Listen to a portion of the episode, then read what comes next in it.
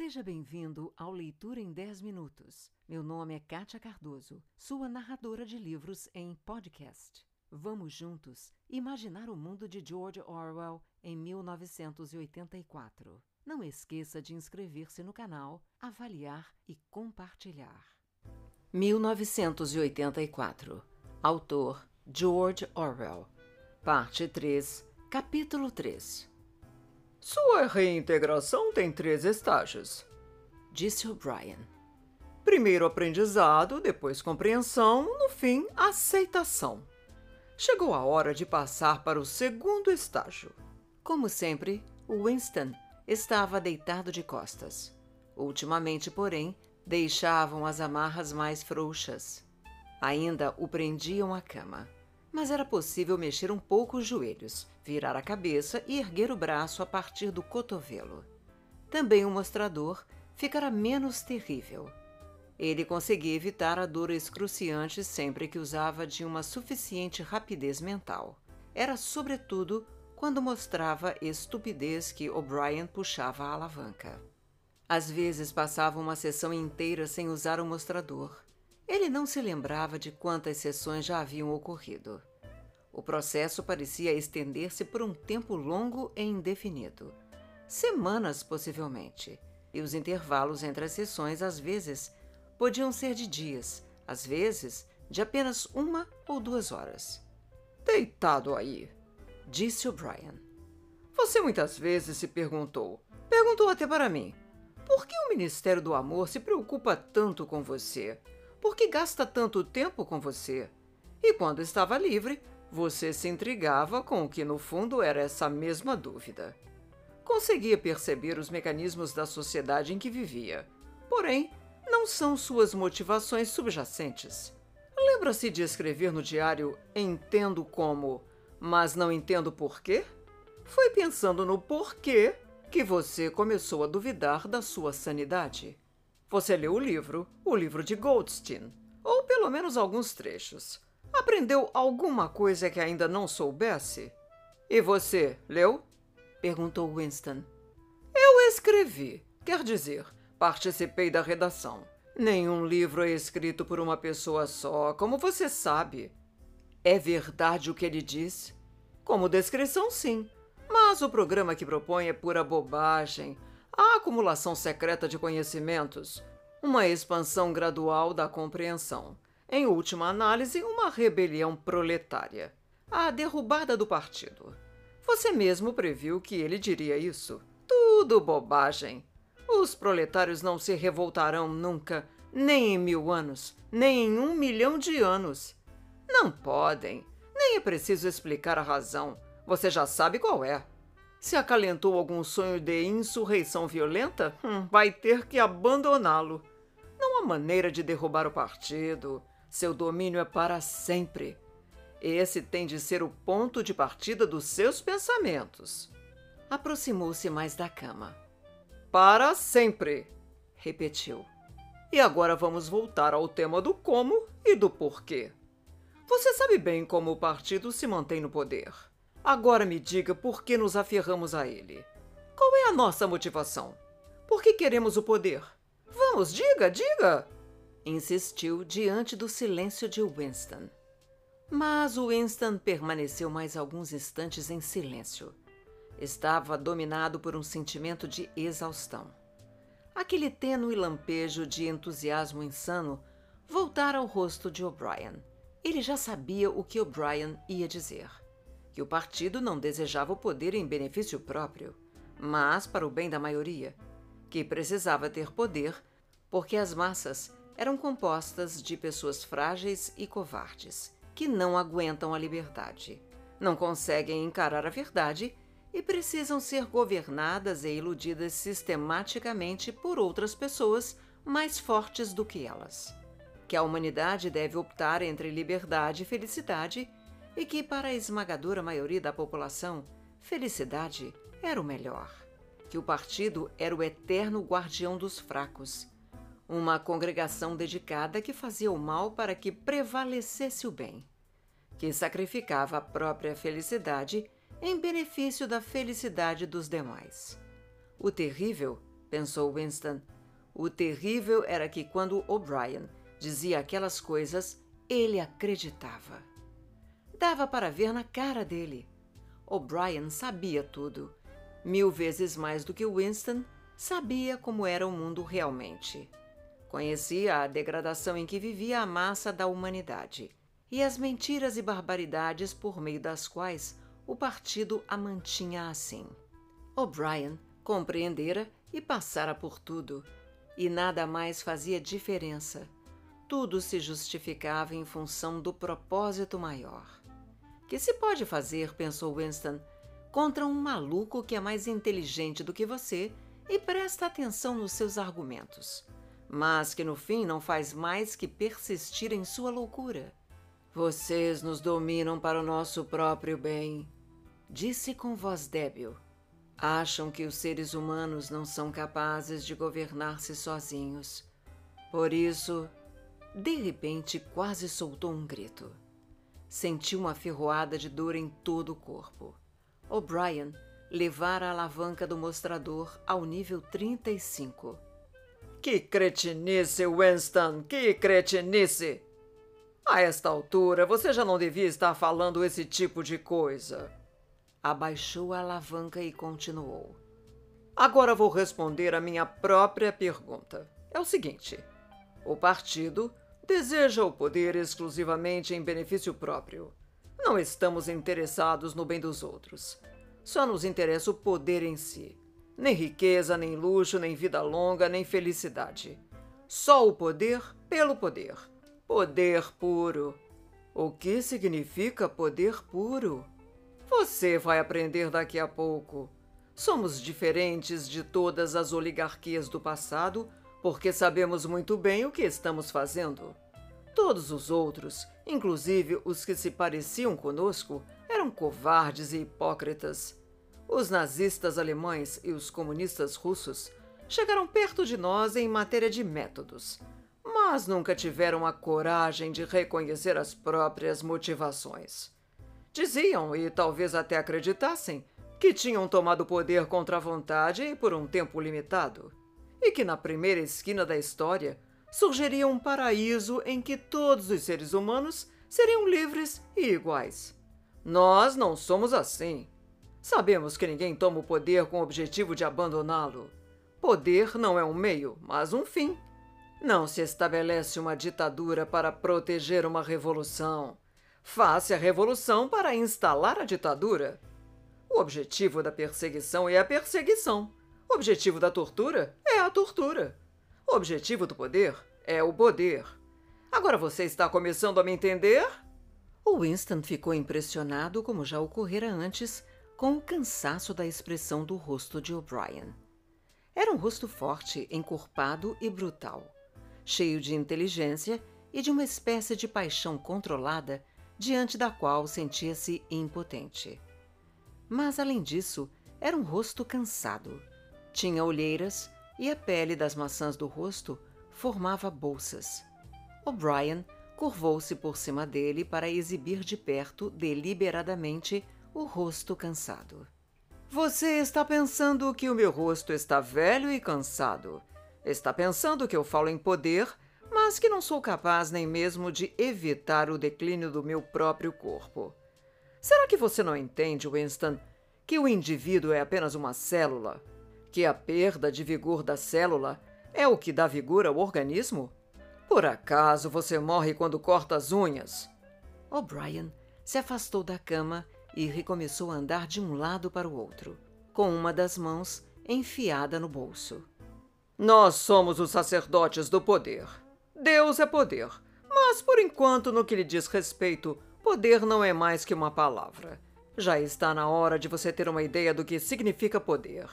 A primeira coisa que precisa entender é que o poder é coletivo. O indivíduo só consegue ter poder na medida em que deixa de ser um indivíduo. Você conhece o lema do partido: liberdade é escravidão. Nunca se deu conta de que a frase é reversível? Escravidão é liberdade. Sozinho, livre, o ser humano sempre será derrotado. Assim entende ser, porque todo ser humano está condenado a morrer. o que é o maior de todos os fracassos. Mas se ele atingir a submissão total e completa, se conseguir abandonar sua própria identidade, se conseguir fundir-se com o partido a ponto de ser o partido, então será todo-poderoso e imortal. A segunda coisa que você deve entender é que poder é poder sobre os seres humanos, sobre os corpos, mas, acima de tudo, sobre as mentes. Poder sobre a matéria, a realidade objetiva, como você diria, não é importante. Nosso controle sobre a matéria já é absoluto. Winston esqueceu-se do mostrador por um instante. Fez um esforço violento para sentar-se, porém só conseguiu retorcer-se em dores. Mas como fazem para controlar a matéria? Explodiu. Vocês não controlam nem o clima nem a lei da gravidade, sem falar nas doenças, na dor, na morte. O'Brien silenciou-o com um movimento de mão. Controlamos a matéria porque controlamos a mente. A realidade está dentro do crânio. Aos poucos você vai aprender, Winston. Não há nada que não possamos fazer. Levitar, ficar invisíveis, qualquer coisa. Se eu quiser, posso flutuar como uma bolha de sabão. Mas não quero, porque o partido não quer. Você precisa se livrar dessas ideias do século XIX a respeito das leis da natureza. Nós é que fazemos as leis da natureza. Não é verdade. Vocês não dominam nem mesmo este planeta. E a Eurásia e a Lestásia. Vocês ainda não as conquistaram. Isso não tem importância. As duas serão conquistadas quando acharmos conveniente. E se não conquistarmos, que diferença isso faz? Podemos eliminá-las da existência. A Oceania é o mundo. Mas o mundo inteiro não passa de um grão de poeira. E o homem é uma coisa mínima, um desvalido. Há quanto tempo a humanidade existe? Por milhões de anos a Terra foi inabitada. Bobagem! A Terra tem a mesma idade que nós. Como seria possível que fosse mais velha? As coisas só existem por intermédio da consciência humana. Mas o solo está cheio de ossos de animais extintos. Mamutes, mastodontes e répteis enormes que viveram aqui muito antes de alguém falar em ser humano. E alguma vez você viu esses ossos, Winston? Claro que não. Eles foram inventados pelos biólogos do século XIX. Antes do homem não havia nada. Depois do homem, se sua extinção vier a ocorrer, não haverá nada. Fora do homem, não há nada. Mas todo o universo está fora de nós. Veja as estrelas. Algumas estão a milhões de anos-luz de distância, para sempre fora do nosso alcance. Que são estrelas? Disse O'Brien com indiferença. Pontos de fogo a alguns quilômetros de nós. Poderíamos tocá-las se quiséssemos ou apagá-las. A Terra é o centro do universo. O Sol e as estrelas giram em torno dela. Winston fez outro movimento convulsivo. Dessa vez não disse nada. O'Brien continuou, como respondendo a uma objeção feita. Para certos fins, naturalmente, isso não é exato. Quando navegamos no oceano ou quando prevemos um eclipse, muitas vezes achamos mais conveniente supor que a Terra gira em torno do Sol e que as estrelas estão a milhões de quilômetros de distância. Mas e daí? Você acha que não podemos produzir um sistema astronômico dual? As estrelas podem estar próximas ou distantes, segundo as nossas necessidades. Você acha que nossos matemáticos não são capazes de fazer isso? Já se esqueceu do duplo pensamento? Winston encolheu-se na cama. O que quer que ele dissesse, a rapidez da resposta sempre o atingia como um porrete. E, no entanto, ele sabia Sabia que tinha razão. A crença de que não existe nada fora de nossa própria mente, impossível que não houvesse uma maneira de demonstrar que era falsa, já não ficara comprovado havia muito tempo que essa crença é uma falácia? Havia até um nome para isso que esquecera. Um sorriso sutil torceu os cantos da boca de O'Brien, que olhava para ele. Ah, eu já lhe disse, Winston, que a metafísica não é o seu forte. A palavra que você está procurando é solipsismo. Mas você está errado. Não se trata de um solipsismo. Um solipsismo coletivo, se preferir. Solipsismo é outra coisa. O oposto, aliás. Tudo isto é uma digressão. Acrescentou em outro tom. O poder real, o poder pelo qual devemos lutar dia e noite, não é o poder sobre as coisas, mas o poder sobre os homens. Fez uma pausa e, por um instante, assumiu de novo o ar de um professor que interroga um aluno promissor. Como um homem pode afirmar seu poder sobre outro, Winston? Winston pensou, pensou. Fazendo-o sofrer, respondeu. Exatamente, fazendo-o sofrer. Obediência não basta. Se ele não sofrer, como você pode ter certeza de que obedecerá à sua vontade e não a dele próprio?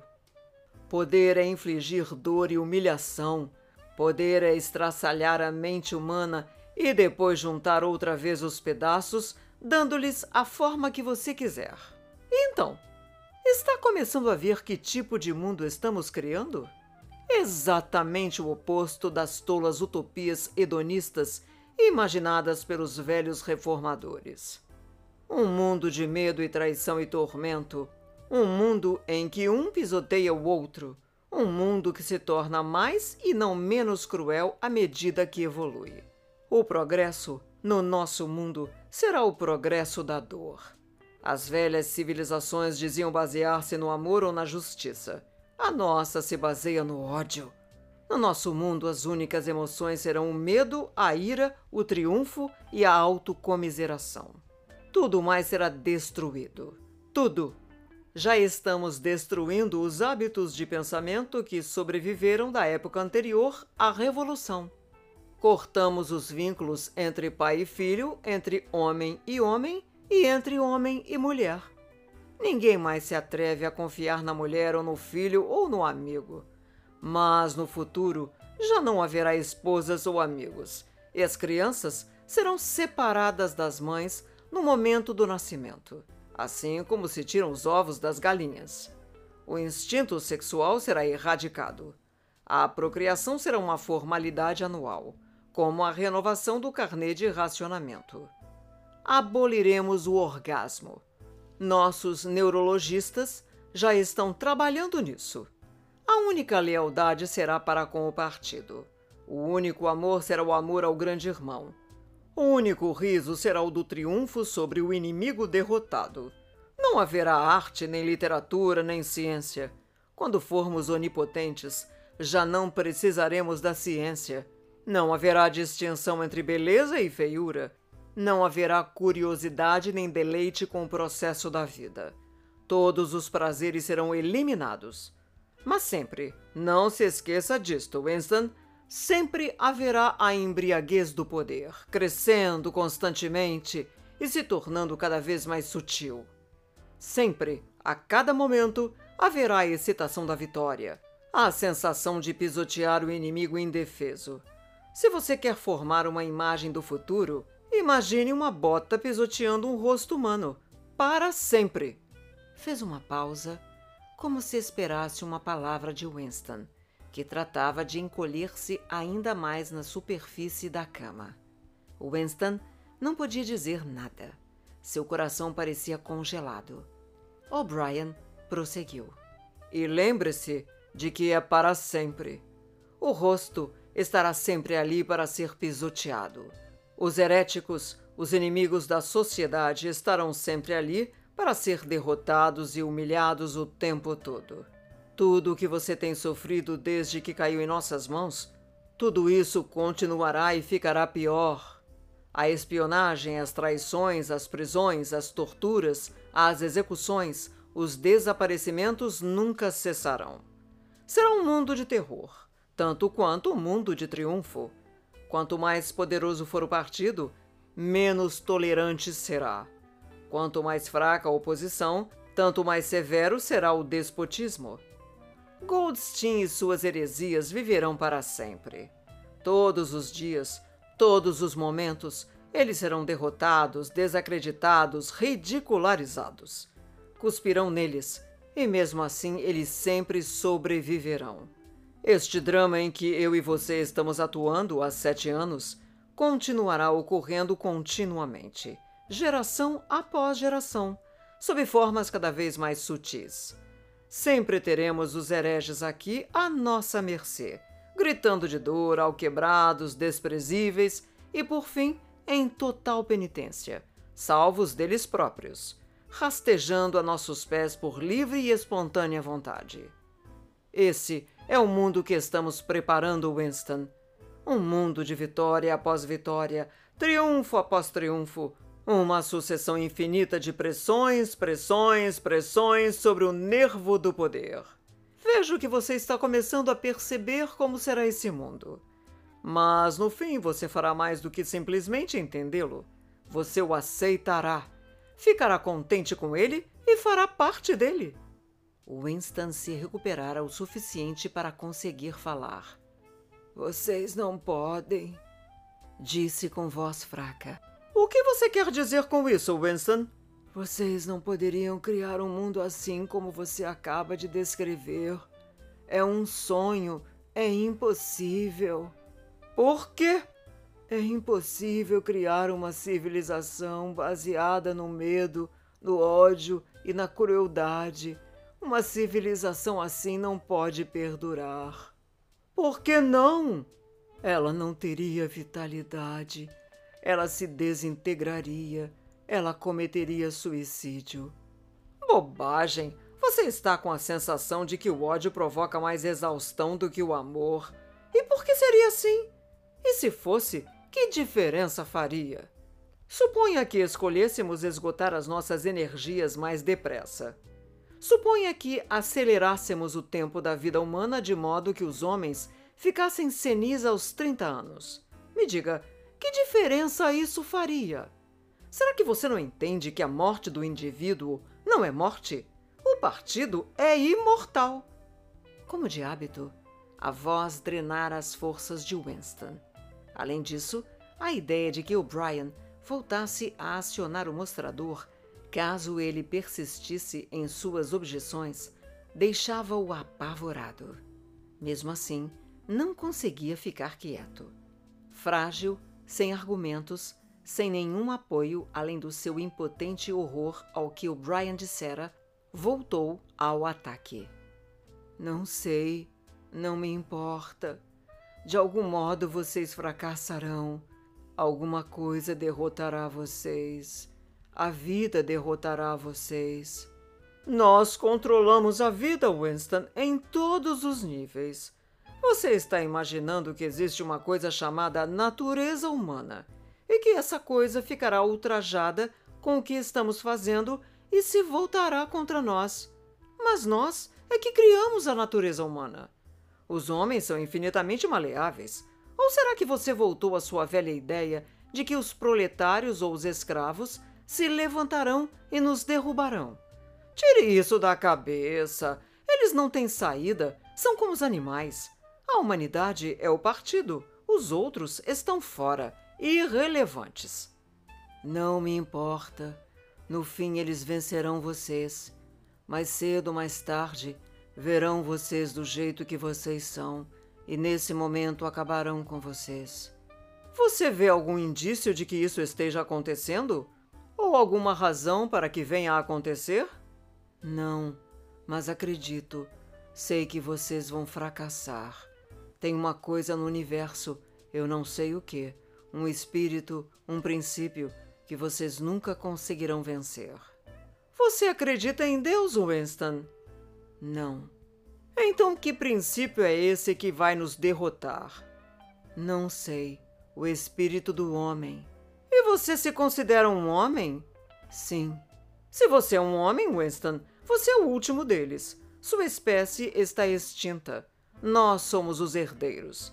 Você entende que está sozinho? Você está fora da história. Você é inexistente. O'Brien mudou de tom e disse com mais aspereza: E você se considera moralmente superior a nós, com nossas mentiras e nossa crueldade? Sim, me considero superior. O'Brien não disse nada. Duas outras vozes estavam falando. Depois de algum tempo, Winston se deu conta de que uma das vozes era dele. Era uma gravação da conversa que tivera com O'Brien na noite em que se alistara na confraria. Ouviu sua própria voz jurando mentir, roubar, falsificar, assassinar, favorecer o consumo de drogas e a prostituição, disseminar doenças venéreas, jogar ácido no rosto de crianças. O'Brien fez um pequeno gesto de impaciência, como se dissesse que nem valia a pena fazer aquela demonstração. Apertou um botão e as vozes cessaram. Levante-se dessa cama. As amarras estavam frouxas. Winston apoiou os pés no chão e se ergueu num equilíbrio instável. Você é o último dos homens. Você é o guardião do espírito humano. Vou lhe mostrar como você realmente é. Tire a roupa. Winston desamarrou o barbante que segurava o macacão. Havia um bom tempo que o zíper fora arrancado. Não se lembrava, desde o momento de sua detenção, de alguma vez ter tirado toda a roupa. Por baixo do macacão, seu corpo estava coberto com farrapos amarelados e imundos, que mal conseguia reconhecer como sendo os vestígios de roupas de baixo. Enquanto jogava no chão, viu que havia um espelho de três faces do outro lado do quarto. Aproximou-se e estancou. Um grito involuntário escapou de sua garganta. Vamos! Posicione-se entre as laterais do espelho. Assim também poderá ter a visão de perfil. Ele estancara porque estava com medo. Uma figura encurvada, cinzenta e esquelética avançava em sua direção. Sua aparência era ainda mais assustadora do que a consciência de que se tratava de sua própria imagem. O rosto da criatura parecia proeminente por causa da postura encurvada. Um rosto abatido, semelhante ao de um passarinho na gaiola, com uma testa aristocrática que se emendava com a cabeça calva, um nariz torto, a boca quase sem lábios e a face deformada sob uns olhos que se mantinham enérgicos e atentos. Evidentemente, aquele era o seu rosto, mas parecia-lhe mais alterado do que seu espírito. As emoções nele registradas deviam ser diferentes daquelas que ele sentia. Estava parcialmente calvo.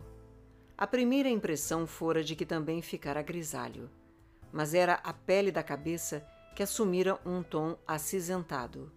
Com exceção das mãos e do círculo do rosto, todo o seu corpo apresentava aquela cor cinza de sujeira antiga e incrustada.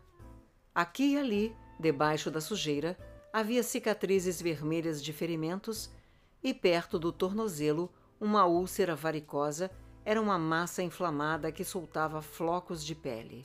Porém, o mais assustador era o emaciado do corpo, a caixa das costelas era pequena como a de um esqueleto. As pernas haviam encolhido tanto que os joelhos estavam mais grossos do que as coxas. Percebi agora porque O'Brien lhe falara em visão lateral. A curvatura da espinha era impressionante. Os ombros magros lançavam-se para frente, transformando o peito numa concavidade. O pescoço magro e ossudo dava a impressão de envergar-se sob o peso da caveira. Parecia o corpo de um homem de 60 anos que sofresse de uma doença maligna. Houve vezes em que você pensou que meu rosto, o rosto de um membro do núcleo do partido, parecia velho e desgastado. O que acha agora do seu próprio rosto? Pegou Winston pelo ombro e virou-o para que os dois se defrontassem. Veja em que estado você está. Veja essa capa de sujeira por todo o seu corpo Veja a imundície entre os dedos de seus pés. Veja essa ferida nojenta na sua perna. Sabia que você fede como um bode? Provavelmente não sente mais seu próprio odor. Veja a sua palidez. Está vendo? Com o polegar e o indicador, posso dar a volta em seu bíceps. Se eu quisesse, poderia quebrar o seu pescoço como se fosse uma cenoura. Sabia que você perdeu 25 quilos desde que está em nossas mãos?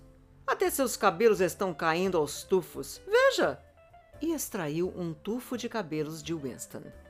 Abra a boca. Sobram nove, dez, onze dentes. Quantos você tinha ao chegar? E os poucos que lhe restam estão caindo sozinhos. Veja! Segurou com o polegar e o indicador um dos dentes que ainda restava e puxou-o. Uma pontada de dor percorreu a mandíbula de Winston. O'Brien olhou para o dente solto em sua mão e jogou-o no chão. Seu corpo está apodrecendo. Você está caindo aos pedaços. O que você é? Um saco de lixo. Agora se vire e se olhe de novo no espelho. Está vendo aquilo que está olhando para você? Aquele é o último homem. Se você é um ser humano, aquilo é a humanidade. Agora vista-se. Winston começou a vestir-se com movimentos lentos e duros. Até então parecia não ter se dado conta de quão magro e fraco estava. Um único pensamento percorria sua cabeça, que permanecera naquele lugar por mais tempo do que pensara. De repente, concentrou-se nos trapos miseráveis que o envolviam e um sentimento de pena pelo estado de seu corpo se apossou de sua mente. Antes de perceber o que estava fazendo, despencou sobre uma banqueta ao lado da cama em lágrimas. Tinha consciência de sua feiura e falta de graça. Um feixe de ossos envolto em roupas imundas, sentado e chorando sob a luz branca e dura. Mas não conseguia parar. O'Brien apoiou a mão em seu ombro, quase com afeto. Não vai durar para sempre. Você pode escapar disso quando quiser. Só depende de você. Vocês fizeram isso comigo. Vocês me reduziram a esse estado. Não, Winston. Foi você mesmo quem se reduziu a isso. Isso é o que você aceitou quando se colocou contra o partido. Tudo já estava contido no primeiro ato. Não aconteceu nada que você não tivesse previsto. Fez uma pausa e prosseguiu. Massacramos você, Winston. Quebramos você. Olhe o que resta do seu corpo. Sua mente está no mesmo estado. Não acho que ainda lhe reste muito orgulho. Você foi submetido a chutes, açoites, insultos, gritou de dor, rolou pelo chão sobre o seu sangue seu vômito, implorou por clemência, traiu tudo e todos.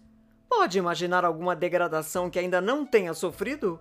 Winston parou de chorar, embora as lágrimas continuassem a lhe escorrer dos olhos. Olhou para O'Brien. Não traí Julia, disse Winston. O'Brien olhou para ele concentrado. Não, isso é mesmo verdade. Você não traiu Julia. A peculiar reverência por O'Brien, que nada parecia capaz de destruir, invadiu novamente o coração de Winston. Que inteligente, ele pensou. Que inteligente! O'Brien nunca deixava de compreender o que lhe era dito. Qualquer outra pessoa na face da terra teria respondido prontamente que ele tinha traído Júlia. Afinal, o que é que não lhe fora extraído com as torturas?